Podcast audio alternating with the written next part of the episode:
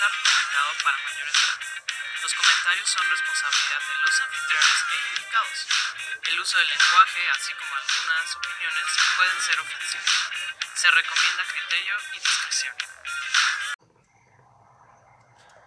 Pues salud, mis estimadísimos amigos, y bienvenidos otra vez a la segunda parte. Y bueno, pues aquí en esta segunda parte. Eh, nos acompaña Emanuel de Mata. Como siempre, desde hace algunos capítulos, estamos aquí mi amiga, colega y co-host, eh, Katia García, y yo soy eh, Héctor Lujambio. Y bueno, estamos aquí platicando con, con Emanuel de, pues, de la cognición musical, ¿no? de la relación que tiene con el lenguaje y todo esto. Y bueno, eh, la, la, parte pasada eh, terminamos hablando un poquito pues, de cómo es importante la difusión, la divulgación del conocimiento, el, el, ir aprendiendo de una manera pues, más ligera, más liviana.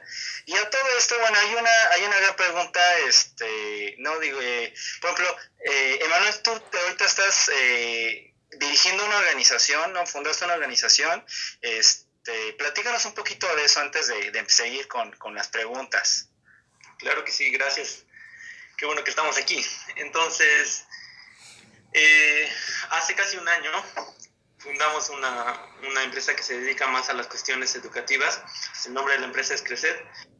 Y nace porque vemos estas limitaciones de repente con la academia, con que la, las universidades en las que yo he podido ser estudiante y, y docente también en la Universidad del Estado de Morelos, he visto que de repente hay mucha cuestión como política y mucha cuestión de, de, poder y no sé qué, y entonces es como de, yo no vengo aquí, eh, sobre todo ahora que también, ahorita estoy como docente también, es como de, yo, yo no vengo aquí a ver, dice, dice un amigo, a ver quién la tiene más grande. Yo, yo, no, yo no vengo aquí por una cuestión de poder, yo no, no, no me interesan sus, sus juegos políticos y demás, ¿no? A mí me interesa como el trabajo directamente con, con los estudiantes y poder enseñar lo que, lo que he aprendido a, a, lo largo de este tiempo y lo que estoy estudiando y demás, es, eso me gusta mucho, ¿no? Y, y de repente la, la, academia, para como englobarlo todo, porque no solo ha sido, no solo lo he visto en, en las universidades, lo he visto en, en, en, los colegios en los que he dado clase, es, es, más una cuestión económica, es más una cuestión política, es, es, es todo menos educación. Y entonces, como con esta insatisfacción que, que me llevo de todas estas instituciones, sí me gustaría que esta institución fuera diferente, que fuera más centrada en la educación en sí misma, en el conocimiento, en una, en, en una cuestión como más educativa y menos política y menos de poder y menos todo, todo ese tipo de cosas. Entonces, Crecer nace como con esta idea y el mes pasado, de hecho, tuvimos la oportunidad de hacer un, foro que, que, se editaba en la Facultad de Psicología, pero que ya no se, no se editó este año por, el, por la pandemia, pero esta décima edición fue la primera que ya hospeda a Crecer y es un foro sobre metodología de la investigación, que es un foro dedicado exclusivamente a los estudiantes, porque la idea es eso, ¿no? Como vamos a platicar con los estudiantes, esto es lo que yo me encontré y esta es la forma en que yo te sugiero que puedes resolver los problemas, ¿no? Entonces, ahí fue el, foro del, del, mes pasado y el próximo mes que tenemos nuestro, nuestro aniversario, eh, queremos también un foro más sobre cómo se dan las cuestiones entre la educación y la, eh, perdón, entre la teoría y la práctica. Y eh, esperamos también que esto se ponga como interesante, que sea una forma de, de, de compartir el conocimiento que, que, tenemos en la experiencia con otras personas, que, que para allá vamos, vaya. Sí, lo ideal es empezar a unir a la academia y dejar como estas barreras, justo que tú dices, un poco como dogmáticas, ¿no? Que, que han caracterizado hasta ahora a manejarse como por, por, por relaciones de poder, que yo también creo que está muy de la chingada. Pero bueno, Manuel, ¿cuándo decidiste que te ibas a dedicar a esto?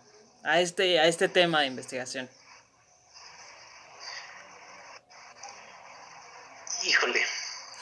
Es, es una pregunta bien interesante que, que me lleva a dos cosas. Primero, cuando estaba estudiando la, licenciatura yo decía, ¿cuál es la relación que existe entre la psicología y la música? Y entonces en, en mi movilidad estudiantil fue cuando conocí como una, esta relación música-lenguaje que me, que me gustó. Eso fue en el año 2010, eso fue hace 10 años. Ahí fue donde, donde surgió el tema que estoy trabajando ahora y que ah, por supuesto que en 10 años se ha modificado muchísimo, ¿no? Cómo, cómo, lo concebía en ese momento y cómo por fin se está más o menos cristalizando ahora con, con, este, con este proyecto de tesis y demás. Digamos que ahí fue donde, donde surgió, pero Hace, hace como un año más o menos platicaba con la doctora Doris Castellano Simos, que fue quien, quien, me, quien me inició en el área de la investigación en 2009. Eh, y le contaba más o menos mi trayectoria, justamente. Después de, de, acabar la licenciatura, me fui a, a, a, trabajar directamente ya como docente y, me fui a estudiar música y, después hice otra maestría y luego eh, le, conté más o menos mi trayectoria. Y ella me decía algo que me encantó, me, decía, bueno, si bien no podemos decir que tu trayectoria ha sido lineal, por lo menos podemos decir que tu trayectoria ha sido como tú, ¿no? Como tú estás buscando tu propio camino y tú estás haciendo tu propia trayectoria. Entonces, en ese sentido, creo que el tema de investigación hace, hace 10 años, pero la forma en que he llegado hasta donde estoy ahora ha sido como la ruta como derechito, sino como dándome la oportunidad de, conocer los paisajes.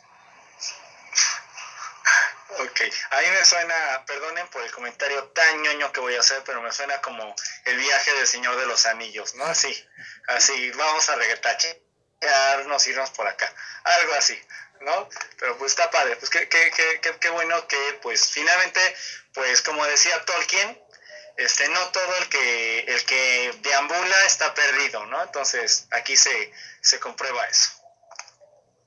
Y, y, en este caso, por ejemplo, eh, ¿tú dirías que el camino de la investigación, así como lo has vivido, ha sido fácil, ha sido difícil, o, o cómo lo, pues, lo plantearías tú? Facilísimo pan comido, ustedes saben de eso. Uy, sí, no, hombre. Uf. Fíjate, no, no digas que no. No, definitivamente, definitivamente esa, esa, pregunta tiene trampa. Entonces, no, no, el camino de la investigación no es en ningún momento sencillo. Pero creo que lo que de alguna manera lo hace un poco más llevadero es pensando, por ejemplo, en los niños que están explorando el mundo y que se preguntan todo y por qué, y por qué, y por qué, y por qué, no lo hacen desde esta cuestión de quiero, quiero leer un libro para saber por qué el cielo es azul, sino como quiero saber, es esta sed de, conocimiento, de, de, saber las cosas, esta necesidad. Y entonces, conocimiento, de saber un poco más, de, de entender un poco más el mundo en el que vivimos. Entonces, aunque no ha sido sencillo, creo que ha sido bastante satisfactorio por eso, porque es como, ah, ok, ya entiendo cómo va el asunto, ya, ya, veo que, cómo funciona el cerebro, ah, ok, ya veo que, en el cerebro puede estar pasando esto con, con, el lenguaje y está pasando esto con la música, y entonces eso es muy emocionante para mí, pero bueno, yo también soy ñoño, entonces, mm, tómalo de mí. Yo creo que a una conclusión un poco quizá prematura que podemos llegar ahorita con las entrevistas que llevamos es que todos somos ñoños. O sea, creo que es uno de los requisitos fundamentales para dedicarte a la academia, ¿no? Y, creo que deberíamos hacer como un ñoño pride, porque está muy cool, ser ñoño está muy chingón. Pero bueno. Sí, de por sí creo que creo que justo por ser ñoño es difícil entender a qué a qué nos dedicamos. ¿Tú cómo le has explicado a tu familia y a tus amigos fuera de la academia a qué es a lo que te dedicas. O sea, porque estoy segura que mucha gente es como, o sea, bueno, pero, pero, ¿y te pagan? ¿O dónde vas a trabajar? Ya sabes, ¿no? Esas preguntas. ¿Tú qué, cómo les explicas? Prefiero no explicar nada. Es, como, es, una cuestión, por ejemplo, cuando, cuando, cuando me preguntan de qué es tu investigación, normalmente respondo, es la relación entre música y el lenguaje, se acabó, ¿no? Porque porque es como hasta ahí. Hay veces que me he topado también con cognición, ¿qué es eso? Y bueno, entonces hay que explicar un poco más atrás, ¿sí, ¿no? Y entonces, de repente no es tan no, no, ha sido como tan sencillo para mí explicar todos estos procesos. Eh, entonces, normalmente digo, pues estoy haciendo una maestría y es la relación entre la música y el lenguaje, ¿no? Y una cosa quizá un poco más, ah, más allá, como de, pues es que la, la música tiene ciertos procesos cerebrales que ayudan a desarrollar el, el, lenguaje eh, de, de, una manera como muy simple, ¿no? Porque el, el conocimiento técnico es para mí. Es, lo que me desarrolla mi proyecto. Y justo para explicarlo a, a todo lo demás, es una cosa tan simple como es la relación entre la música y el lenguaje. Lo demás, pues me tengo que estudiar lo mismo, porque es, lo que yo estoy haciendo. Entonces, hasta ahí normalmente es como, como, como lo explico yo. Creo que haces bien. Creo que haces muy bien. Héctor, ¿sigues ahí? Sí, aquí sigo. Ok. ¿Sí me escucho? Sí, sí, te escuchas. Nada más que okay. algo pasó bueno, con tu video. Pero tú dale, dale. Sí, es, sí, este, y bueno, y en este caso, por ejemplo, este, eh, estamos de acuerdo que pues generalmente a, la gente en general no le dices, pero por ejemplo, este, con tu familia fue, fue fácil, o sea, esto de ser investigador, con tus amigos, por ejemplo, cuando te platican los que te preguntan, los que son insistentes, los que son así como yo, que andan ahí sobre de ti preguntándote cosas, este, ¿qué, pues, ¿cómo les dedicas? ¿Cómo les dices? Yo creo que esto es tan fácil como salir del closet, así, así de simple. de repente te enfrentas a un montón de, de cosas, de preguntas y, y, y, el bombardeo de ¿y por qué? ¿y cómo, cómo, cómo es? ¿y cómo, cómo funciona? Y así, ¿no? Y entonces eso, eso me lleva ya a un foro como completamente diferente, porque digamos que de manera general lo, lo, que decía, no es como que muchas personas les interese estudiar cognición musical, entonces no tiene caso tampoco que yo explique todo lo que hago y cómo lo hago, porque en general no es un, no es un tema como tan de interés, digamos, ¿no? Entonces, pues no, no tiene tanto caso hacer toda la explicación. Cuando me encuentro con personas como el señor Héctor, que, que son muy preguntones, es, que, a ver, explícame, es que, es que no entiendo. Entonces sí, ya nos podemos eh, ir nos, nos, podemos ir a otro lado también, ¿no? Como a explicar un poco más sobre, so, sobre esto y sobre cómo funciona. Y entonces sí, podemos, explicar, podemos, podemos explayarnos más y podemos ir como más, más a profundidad. Pero lo mismo pasa como si yo me pongo aquí a explicar el, lo, los procesos que pasan en el cerebro y dónde se dan y que si los ganglios basales y que si el cerebro y todo eso, ¿realmente es importante eso? Creo que no. Creo que realmente eso es importante para mí para mi tema de tesis y para mi investigación, pero como que sea algo importante para el dominio público, digamos, como de, se van a aburrir antes de, de, que acabe de hablar y no, no tiene sentido tampoco. Creo que yo lo dejo así de simple y sencillo. Es la relación entre la música y el lenguaje. ¿Por qué? Porque la música puede ayudar a desarrollar cuestiones cerebrales que mejoran las habilidades lingüísticas. Mi San se acabó. Sí, yo creo que muchos... Eso muy práctico. Sí, muchos nos enfrentamos a... Sí. Que son temas como muy complejos y cuando tienes que explicar a alguien es como... Sí, es nada más esto y lo otro y ya, y si te, si te preguntan, pues ya tratas como de dar una explicación, pero de todas maneras o te enredas tú o enredas al otro y siempre es complicado, no sí. se, se hace lo mejor que se pueda. Sí, Sí, yo creo que la, la, las discusiones, digamos, académicas se quedan en la academia, ¿no? Y, y en, la, en, en, la facultad seguramente sí me van a pedir, no, no, no, pero a ver, ¿cómo que la relación entre la música y el lenguaje? ¿En qué términos? Y, y entonces ya no vamos a platicar otra cosa, ¿no? Pero en una conversación casual, con amigos, con familiares y demás, realmente creo que no, no vale la pena hacer todo ese, ese, ese desglose porque ni, ni nos vamos a entender, ni vamos a salir peleados. Lo creo entiendo. mejor es simple y sencillo, esto es lo que quiero y se acabó. Sí, yo, yo creo que haces bien. Y cambiando un poco de tema, ¿cómo ha sido hasta ahora tu experiencia como, como académico novato? Mm. A ver, ¿a qué te refieres con académico? Tanto como investigador como docente y como estudiante. Ok, ok. Creo que ha sido una experiencia también muy satisfactoria porque realmente me, me gusta mucho la educación en general y, y, y sí, como decíamos, no somos todos somos unos niños, entonces ahí nos entendemos bien. A mí me encanta aprender, me encanta, me encanta como investigar y checar y, buscar obsesivamente, porque además soy bien obsesivo también, entonces eso, eso me fascina. Y entonces ha sido una experiencia muy, muy, muy linda desde, eh, desde estar en la, en, como estudiante en las facultades uh, y ser también como, como la parte docente.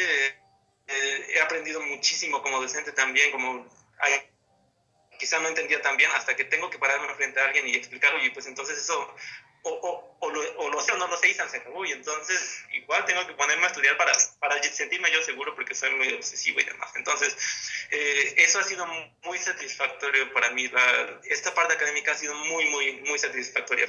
Yo lo disfruto muchísimo. Y por supuesto, como con, con, las cosas malas, ¿no? De repente, que si la universidad no tiene, no tiene dinero y que si un rector no sé quién se llevó el dinero y ahora no va a haber aguinaldo, pues híjole, qué bonito que yo pasé todo el año trabajando y no voy a tener dinero, ¿no? Entonces, son cosas que además encuentras en todos lados. Entonces, no son tan satisfactorias, no son tan bonitas, pero son parte, yo diría, que de la vida más que de la vida académica en sí misma. Es, es la vida, ni modo. Y aquí, por ejemplo, tocaste algo importante que va ligado con la siguiente pregunta, ¿no?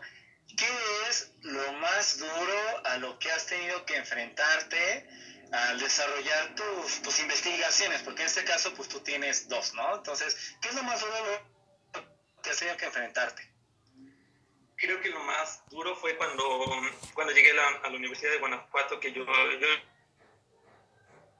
evaluación música y lenguaje, y me dijeron, sí, pero quizá tengas que hacer algunos ajustes en tu tema y me cambiaron el tema completamente. Eso fue durísimo porque, porque yo dije, pues no me hubieran aceptado, ¿no? Yo no quiero estudiar otra cosa, yo quiero estudiar esto.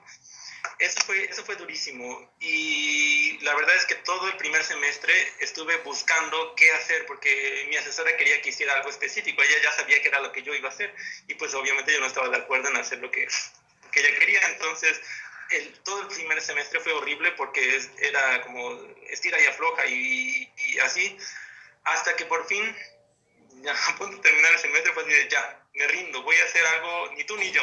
Y entonces ahí fue más o menos empezando a, a tomar forma.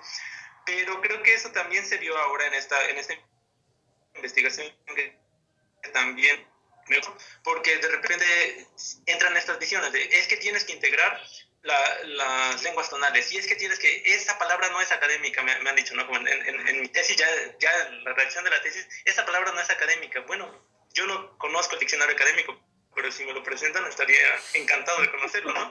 Pero, pero son cosas tan, que digo, ¿qué, qué pasa? Que, que, la verdad es que me hicieron también, me llevaron a, a reflexionar al respecto de qué es mi tesis y cuál es mi tema de investigación y cuál es mi relación con mi tema de, investigación. Que eso fue, yo creo, lo que me sacó adelante.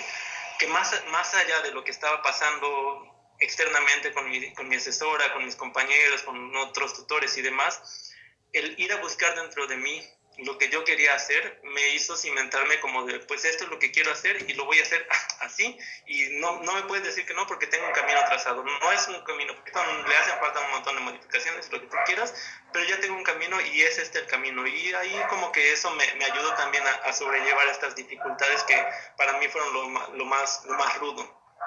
Y además de la parte eh, económica, digamos, ¿no? que ahorita, por ejemplo, no tengo beca y entonces estoy luchando por sobrevivir todos los días, pero eh, es, lo mismo, ¿no? Como son cuestiones de la vida más que de la academia.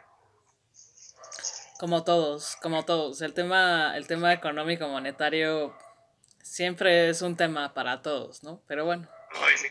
Debíamos hacer como un grupo de apoyo de yo, fíjate que empecé a hacer esto y así ganaba dinero y no creo que estaría mal. Pero bueno.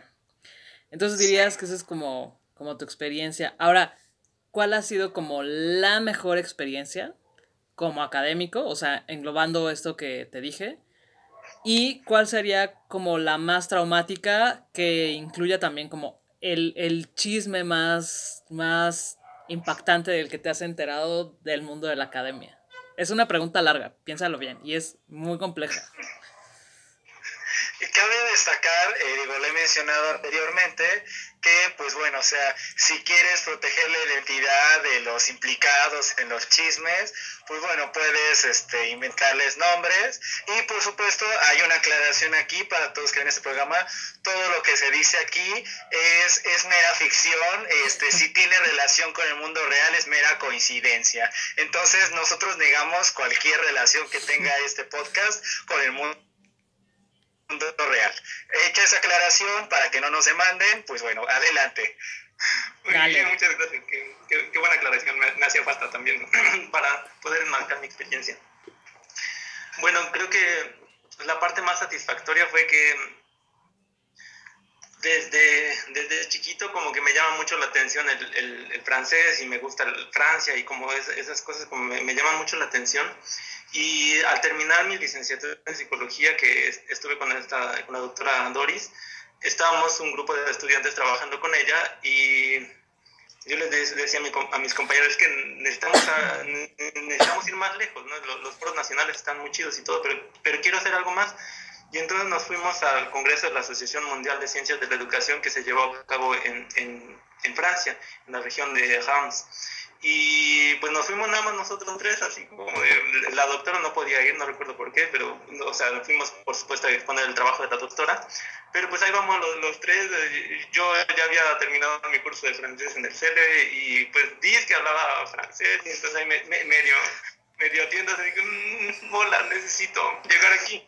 Entonces, eso fue, es, esa ha sido como de las experiencias más bonitas que dentro de la academia, porque eh, al final la universidad también me ha apoyado, las universidades me han apoyado mucho también para, para la educación del, trabajo que estoy. Entonces llegué esa vez a, Francia y, y, en la Universidad de Guanajuato también me ayudaron para ir a, a Milán a un congreso sobre educación y aprendizaje. Y entonces creo que estas experiencias académicas son, son muy valiosas porque no es nada más el, el contexto académico y la investigación en sí, sino como una cuestión como más Um, total del, del, ser humano, ¿no? Porque, pues claro, fuimos a Francia y no fue nada más vamos al Congreso, ya estamos aquí, vamos a dar la vuelta por acá y vamos a conocer allá. Y, es, una, es una forma de ver eh, no solo al académico como una persona que se dedica a estas cuestiones ñoñas, sino como un ser humano, un, ser humano que también tiene deseos y tiene ganas de hacer otras cosas y de explorar y demás. Entonces, creo que de las experiencias más bonitas es que me han apoyado a, viajar y a exponer mis ideas, porque además pararme en, un foro a, decir yo estudié esto y yo veo esto y, así es como entiendo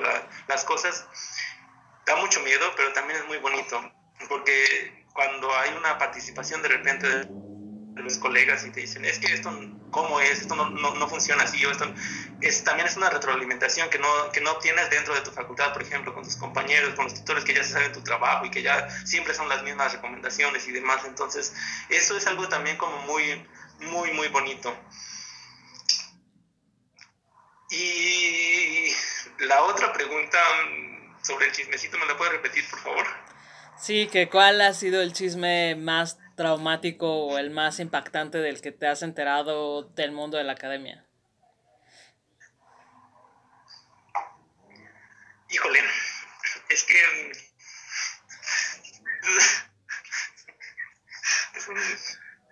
Ok, vamos a ver. Hay cosas que, que no son tan secretos, que son, son chismes de más de dominio popular, digamos, como los y las maestros, maestras que se meten con alumnos y alumnas y, todos contra todos. Y eso es una cosa que además se ve por todos lados y está a todo lo que da. Hay un chismecito por ahí en una facultad que no me acuerdo, que había por ahí la, la, teoría, y, esto por supuesto siendo un chisme no está comprobado, habría que hacer una investigación de campo para, para saber cómo, cómo se dieron las cosas, pero resulta que mm, un doctor muy inteligentemente de, de, un área que, haz de cuenta, ingenierías, vamos a poner. Entonces, un, señor, un doctor ingeniero, quería entrar al, no sé, al departamento de educación, digamos, ¿no? Por ahí en una universidad. Y entonces este señor inteligentemente se acostó con una alumna de licenciatura y entonces eh, esta alumna entró a, la maestría y entonces, pues, a través de, ya, ya teniendo como esta alumna, como el enlace, este doctor desde ingeniería se pasó hasta este otro lado, ¿no? Entonces ya tenía un terreno mucho más amplio para hacer sus cosas. Pero al parecer dicen por ahí, yo no, yo no sé de dónde sacan esta información, yo, yo, la escuché, pero dicen por ahí que este, este doctor inteligente no solo se acostó con la, con la estudiante para, para, poder entrar en este terreno, sino que se, se, acostó también con la, con la mera mera. Entonces, al acostarse con la mera mera de, de este lugar, este señor está haciendo todo lo que quiere, como quiere, y, y ahora se me ocurre que voy a hacer un, congreso, y ahora se me ocurre que voy a hacer un coloquio, y ahora se me ocurre que, ¿sabes? Y entonces es como, es como, no sé, no, no, no entiendo como es una cuestión de poder quizá, es una, de poder acostarse con quien quiera, supongo, porque no, no, no, no entiendo qué es, qué es lo que este señor persigue. Pero pues es un chisme que ahí escuché de esta universidad de Granada o algo así. Ay. ¿Qué cosa? Oye, oye, fíjate, o sea, o sea porque digo, aquí está, estamos, estamos asentando las bases que ya hemos platicado en capítulos anteriores de que en todas las escuelas pasa eso, pero fíjate, pero aquí tiene un propósito, ¿eh? O sea, aquí, aquí, aquí no fue más lúdico, aquí fue con un propósito específico que quién sabe cuál es, pero ojo. Ahí se juntó... ahí se... Estén pendientes de los chismes, seguro lo sabremos pronto. Sí, ahí se juntó la política y... La política y el poder es como si hubieran metido a Foucault y hubieran metido a... ¿Quién? A ¿cómo se llama? El del príncipe, a Maquiavelo y lo hubieran agitado y, entonces este señor dijo, ah, esa es una buena estrategia, lo voy a aplicar. Y entonces la aplicó y le salió muy bien. Ese es un plus de un chisme que creo que no, que no habíamos escuchado. Pero sí, o sea, el común es todos contra todos, como dice Manuel. Sí. Sí, sí, sí, pero e, este señor a mí también me, me impactó como la forma en que dicen que actúa, como así tan premeditado el asunto y, y de repente da un poco como, como de, de, miedo hasta dónde puede llegar, ¿no? Pero también esas cosas de, yo la verdad, es, ese tipo de cosas en las que yo prefiero no meterme, ¿no? No, no me interesa. Si esta persona busca poder y ser el único y lo único y el non plus ultra de algo que no sabe nada de más, siendo ingeniero que va a meterse allá, o sea, es como, como, ¿qué, qué necesidad, caramba? ¿Qué, qué, qué, qué necesidad? Pero pero bueno, es un, es un chisme. No, no es cierto, es escuché por ahí. Es un cuento. Es un cuento. Oye, y, y, y, digo, este, y digo, para cerrar esta parte concretamente, ¿tú, ¿tú cómo ves la academia? ¿Es, es, un, ¿Es un team best friends forever, o sea, de todos ayudándose, todo rosa, o es un nido de víboras? ¿Tú qué dices? Bueno, en mi experiencia, es un de víboras desde, desde que estaba yo estudiando en la, Facultad de Psicología, en la, licenciatura. Era como, no solo hay equipos, eh, tú, tú, eres mi amigo porque me, me, conviene que me vas a ayudar a llegar a la dirección o lo que sea, sino que además interactúan también con los estudiantes y los jalan, ¿no? Como de, tú me vas a ayudar a, hacer esto porque, porque yo sé que tú eres muy inteligente, ¿no? Como seducen a los chavos de, de, cualquier forma, no necesariamente sexual. Entonces, en mi experiencia es, es, un, es un nido de víboras en todas las universidades y no solo las universidades, en todos los colegios en los que he estado, es como, es un, es un nido de víboras.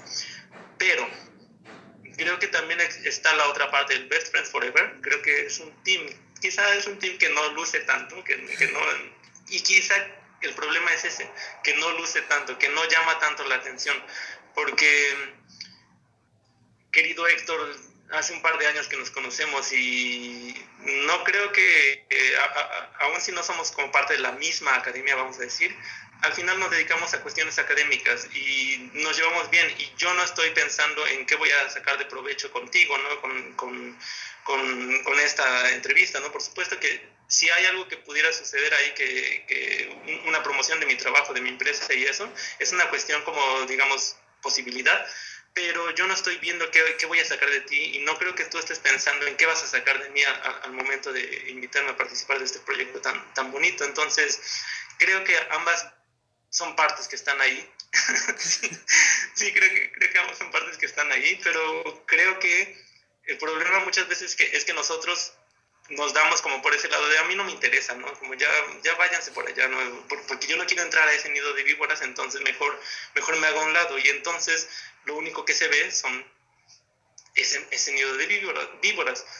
Pero hay que ser lo suficientemente inteligente y quizás tener la, cierta malicia para darse cuenta de esas cosas, ¿no? Porque el nido de víboras también te jala. Aunque no quieras, estando en ese ambiente te va a jalar y ese es un un problema también con el que hay que tener mucho cuidado, pero cosas de la vida supongo, pero estamos los dos, estamos los dos yo creo. Oye Manuel, ¿y te arrepientes de haber elegido el camino de la academia? Me arrepiento todos los días, pero ya estoy aquí, así es que ya estoy muy grande para estudiar, entonces no creo que no creo que sea un, arrepentimiento tan grande después de todo. Por ejemplo, ya que me fascina esta cuestión educación, de aprender y de enseñar, es, es algo que disfruto mucho y entonces ahí no puede haber un, un, ápice de arrepentimiento, es algo que, que, disfruto mucho, sea como sea, es algo que disfruto mucho, entonces no va por ahí como, como el arrepentimiento, de repente quizá hay cosas que que pude haber mejorado, que, que quizá no debía haber hecho. Muchas veces mi inexperiencia también me llevó a equívocos, a cosas que no debieron quizá pasar, pero no es algo que sea tan, tan lamentable realmente. Yo creo que todo esto ha sido una experiencia muy bonita y que yo además, en mi forma de ser, soy más al final soy más teórico que práctico. A, mí no, a mí no me, me encanta la idea de ir a, campo y hacer cosas y, experimentos ahí sociales con sujetos. Y, o sea, no, no, es mi, no es mi inclinación. Yo soy más de escritorio, yo soy más de estar en, en, mi computadora. Entonces, ¿en qué otro lugar puedo trabajar así? Como no sea en, en recursos humanos, por ejemplo, que eso no, no, no, no, no eso, eso no. Entonces, creo que este es, este es al final de cuentas el, el mejor camino que pude haber escogido y no me arrepiento de nada. Y aunado eso con esta, con esta pregunta y tocando esto de, de qué otra cosa harías, qué otra cosa harías si no te dedicaras a esto, ¿a qué te dedicarías? Mm, esa es una muy buena pregunta. Creo que, además de todo, y seguramente lo montaron con mi cabello. Tengo alma de hippie, entonces creo que yo sería muy feliz vagando por ahí, andando, andando por el mundo. Y pues tenemos la experiencia, mi amigo Héctor y yo tenemos esta amiga también, Aurelena, que ella anda, ha estado vagando por el mundo un rato, sí, ya se asentó más o menos, ¿no? Pero, pero creo que yo sería muy feliz también si, si no estuviera aquí, yo estaría vagando por el mundo y, esas cuestiones como de a veces no tienes que comer y a veces no sabes cómo llegar al próximo lugar y eso también ya lo viví. Es, es divertido. Eh, si, si, cargo, por ejemplo, con, con mi violín o con, o con, mi voz para cantar, aunque sea en la calle, y demos unos pesitos, creo que con eso también sería muy feliz. Uh, muy, muy lejos de este, de este rollo académico y todo eso, yo sería muy feliz andando por la vida y caminando lugares, conociendo y, y viviendo de, de, la música, yo creo. Qué cool. Qué cool. La verdad es que sí, no tiene nada que ver con la academia. Y está, está muy cool. Ahora, imagina que tienes todos los recursos, todos los permisos, todas las posibilidades, tienes todo para desarrollar tu proyecto de investigación. ¿Cómo sería ese mundo en el que tienes todos los accesos y todos los recursos para poder desarrollar tu proyecto al 100%?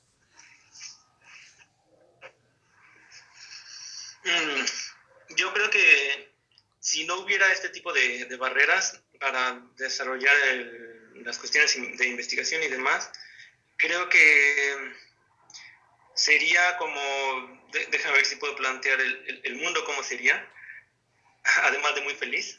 Creo que sería como, no, no importa realmente en dónde estés estudiando y no, no, importa tanto si es la Universidad Autónoma del Estado de Morelos o si es eh, la UNAM, la poderosísima UNAM, es exactamente lo mismo porque al final tienes todo a tu disposición y eso es una, una ventaja, por supuesto, ¿no? Porque muchas veces mm, tienes que salir de tu lugar donde estás porque no hay las condiciones, simplemente no existen esas condiciones. Entonces, podrías hacerlo desde cualquier lugar.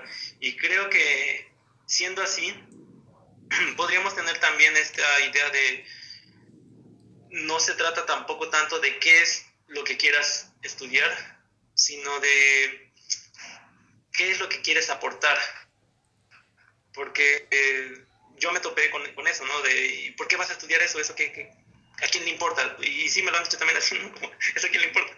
Y es cierto, de alguna manera es cierto, a nadie le importa, ¿no? con, con, tan pocos inscritos incluso en la Facultad de Música de la UNAM, a nadie le importa, eso, eso, es, eso es muy cierto, pero creo que más que más que qué es lo que vas a estudiar, que además los criterios, por ejemplo, de CONACYT, a, a ver a quién le vamos a dar dinero y a quién no, creo que el enfoque sería muy diferente. El enfoque sería qué es lo que tú puedes aportar con, con, con, con la investigación que quieres desarrollar. Y eso cambia tan, totalmente la, la, ideología y la forma en que vas a hacer la investigación, porque lo estás haciendo con una finalidad práctica, aunque en mi caso, por ejemplo, que no quiero llegar todavía a, a la praxis y no quiero hacer la intervención todavía, sí estoy pensando que va a tener una finalidad práctica. Todavía no, con tiempo, por supuesto. ¿no? Esto lleva tiempo, no, no, no lo quiero hacer de la noche a la mañana, lo quiero hacer bien. Pero pensando en esta finalidad más práctica, creo que sería muy diferente. Y también creo que más personas estarían dispuestas a entrarle, porque por ejemplo, cuando llevamos investigación en la licenciatura, es como de, pues vamos a hacer una investigación y échenle ganas y, y estudien mucho y lean muchos libros y el formato APA, ¿dónde está El formato APA. Ya cambió, ya no se hace así, es, es, mucha información que sí, efectivamente, por el ámbito académico tienes que manejar, ni modo pero eso para mí hace que cambie un poco la, la intención. Ya no es tanto hacer la investigación y, y, buscar el conocimiento, se convierte más en no quiero decir una palabra que, que, que, me vayan a decir que no es académica y no quiero poner ahí un, una cita mal hecha porque me, me, me, van a regañar. Y es que las tablas ahora llevan nota al pie de página, nota al pie, perdón, y entonces te, te preocupas por cosas tan estúpidas que, que me han dicho incluso ¿por qué pones niños y no infantes? De ese grado, o sea, ¿por, ¿por qué pones niños y no infantes? Y, y, y, madre. Ah, sé cómo funciona eso y entonces ya, ya sabía la respuesta, ¿no? En el manual médico dice que un infante es, o sea, o sea, de ese, de ese grado, que, que, que no tiene mucho sentido para mí. Entonces creo que el mundo sería, sería muy feliz. Por eso, por eso... porque la gente haría investigación por el gusto de hacerlo. ¿Perdón? No, que por esas razones creo que uno tiene que ir a terapia. Porque son tantas cosas tan estúpidas que es como, güey, es neta este pedo. Qué raro. Héctorín. Y, y por ejemplo, en, en, en tus palabras, ¿qué es lo que le recomendarías a alguien? ¿Cuál sería tu consejo para alguien que pretende dedicarse a la academia?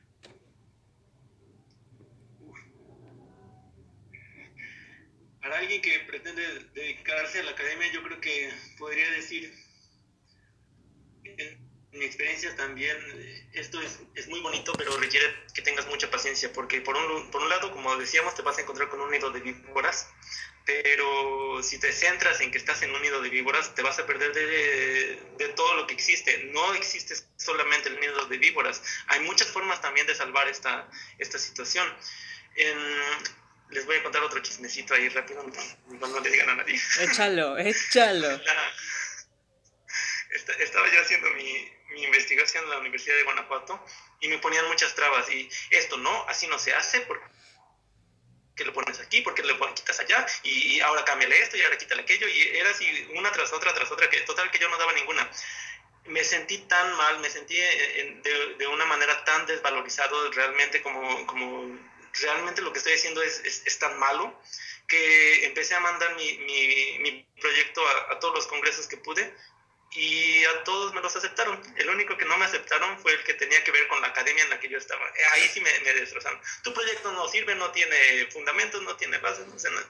Entonces, la única forma también de revalorizarme a mí mismo y de, de saber que, que, lo que estaba haciendo tenía cierto, eh, que tenía yo cierta idea de lo que estaba haciendo, fue mandarlo por otros lados. Lo, lo mandé a, a, congresos, como mi trabajo tenía un, una triple estructura, lo mandé a congresos de educación, de psicología y de música. Y en congresos de educación, psicología y música aceptaron el trabajo bien y como los comentarios, por supuesto, que, que deben ser y demás, pero creo que ahí hay una cuestión como ah, difícil y seguramente muchos lo hemos vivido en el ámbito académico, pero nuevamente no es lo único, porque a pesar de que está ahí el miedo de víboras, hay cosas también muy bonitas, como el hecho de que alguien más valore tu trabajo, no dentro del nido de víboras, porque si te centras ahí, entonces sí, se pone bien cañón, es como, ¡ay, que no, no, no, no!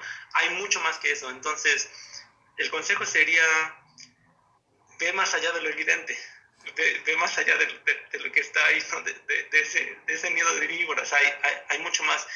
Y la otra parte, que también creo que es fundamental en mi experiencia, es hay que aprender a seguir tu propio camino, porque los investigadores te dicen qué hacer y cómo hacer las cosas, pero eh, también basados en su experiencia, pero ¿cuál es tu experiencia al respecto? ¿Qué es lo que tú puedes aportar también al, terreno académico y al terreno científico?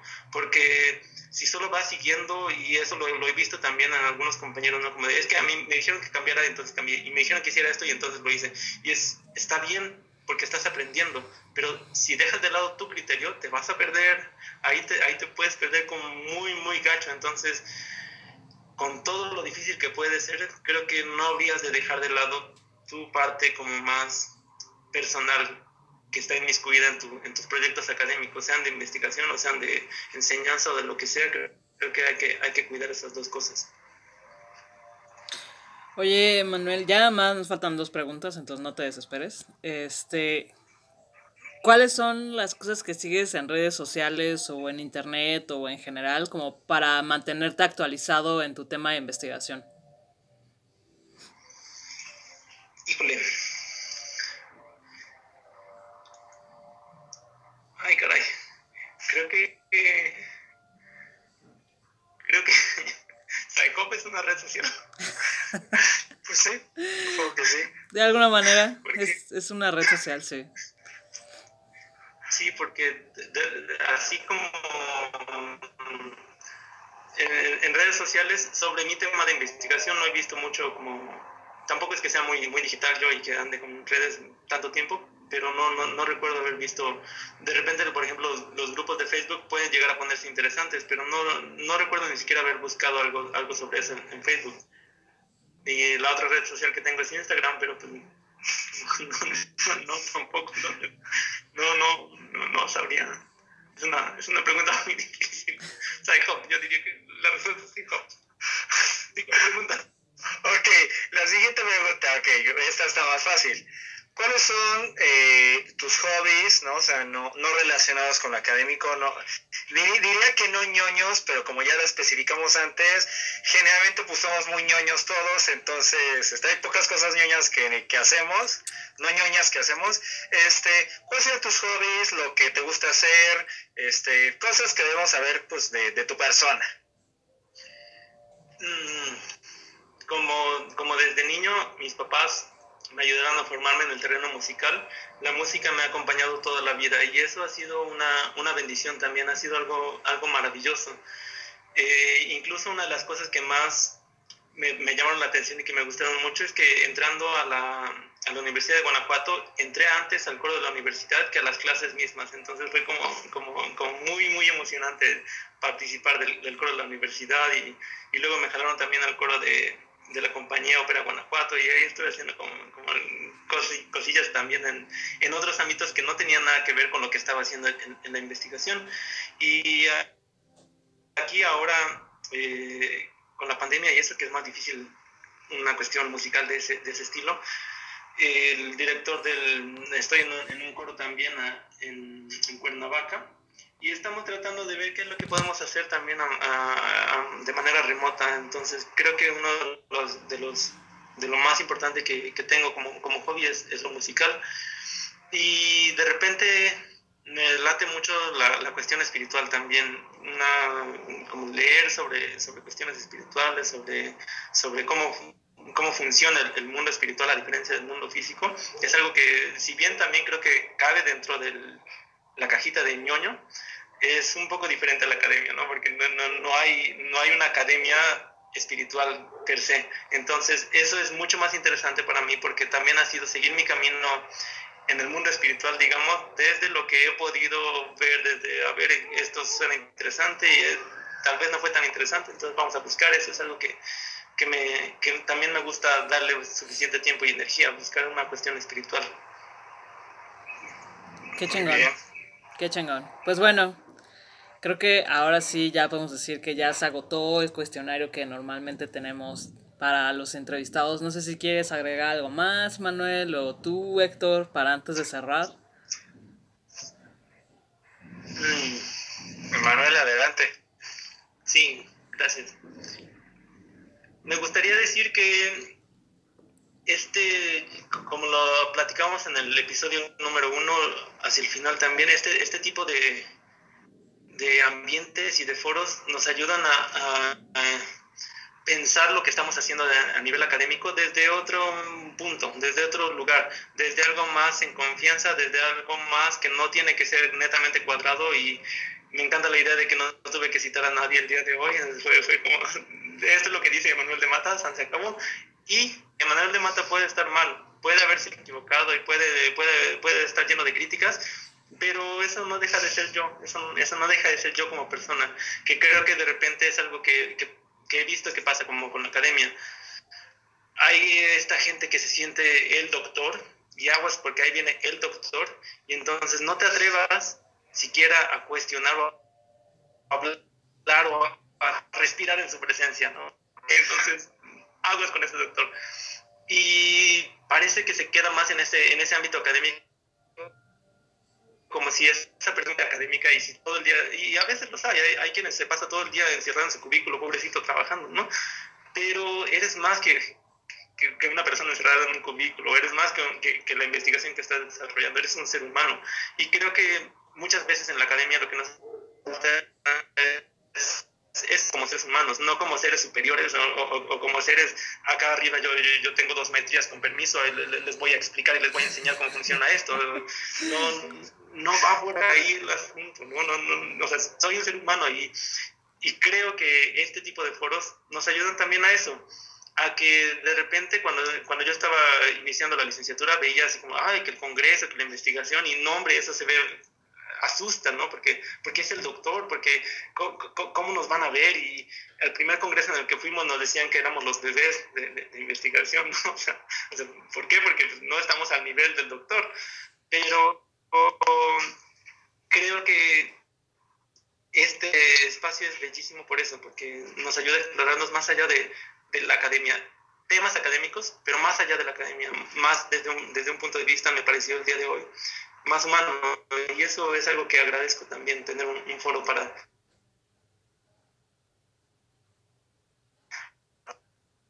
Que hayamos tenido esta, esta sesión, lo he disfrutado muchísimo. Pues muchas gracias. Digo, mi comentario final nada es corto, conciso y, preciso.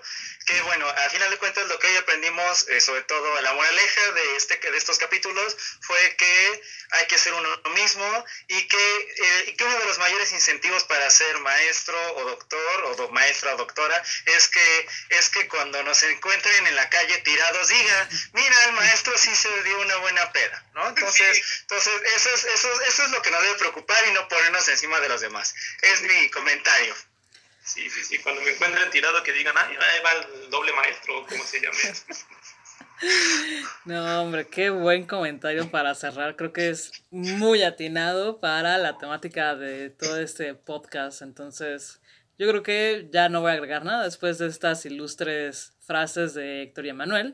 Entonces vamos a terminar el podcast de hoy. Espero que lo disfruten tanto ustedes como la gente que nos ve y nos escucha, como nosotros ahorita en la plática con Emanuel, que además aprendimos muchísimo. Muchas gracias por estar una semana más con nosotros. Estén pendientes. La vamos a seguir pasando bien. Emanuel, muchas gracias. Salud y nos vemos pronto. Cuídense. No malacopen. Bye bye.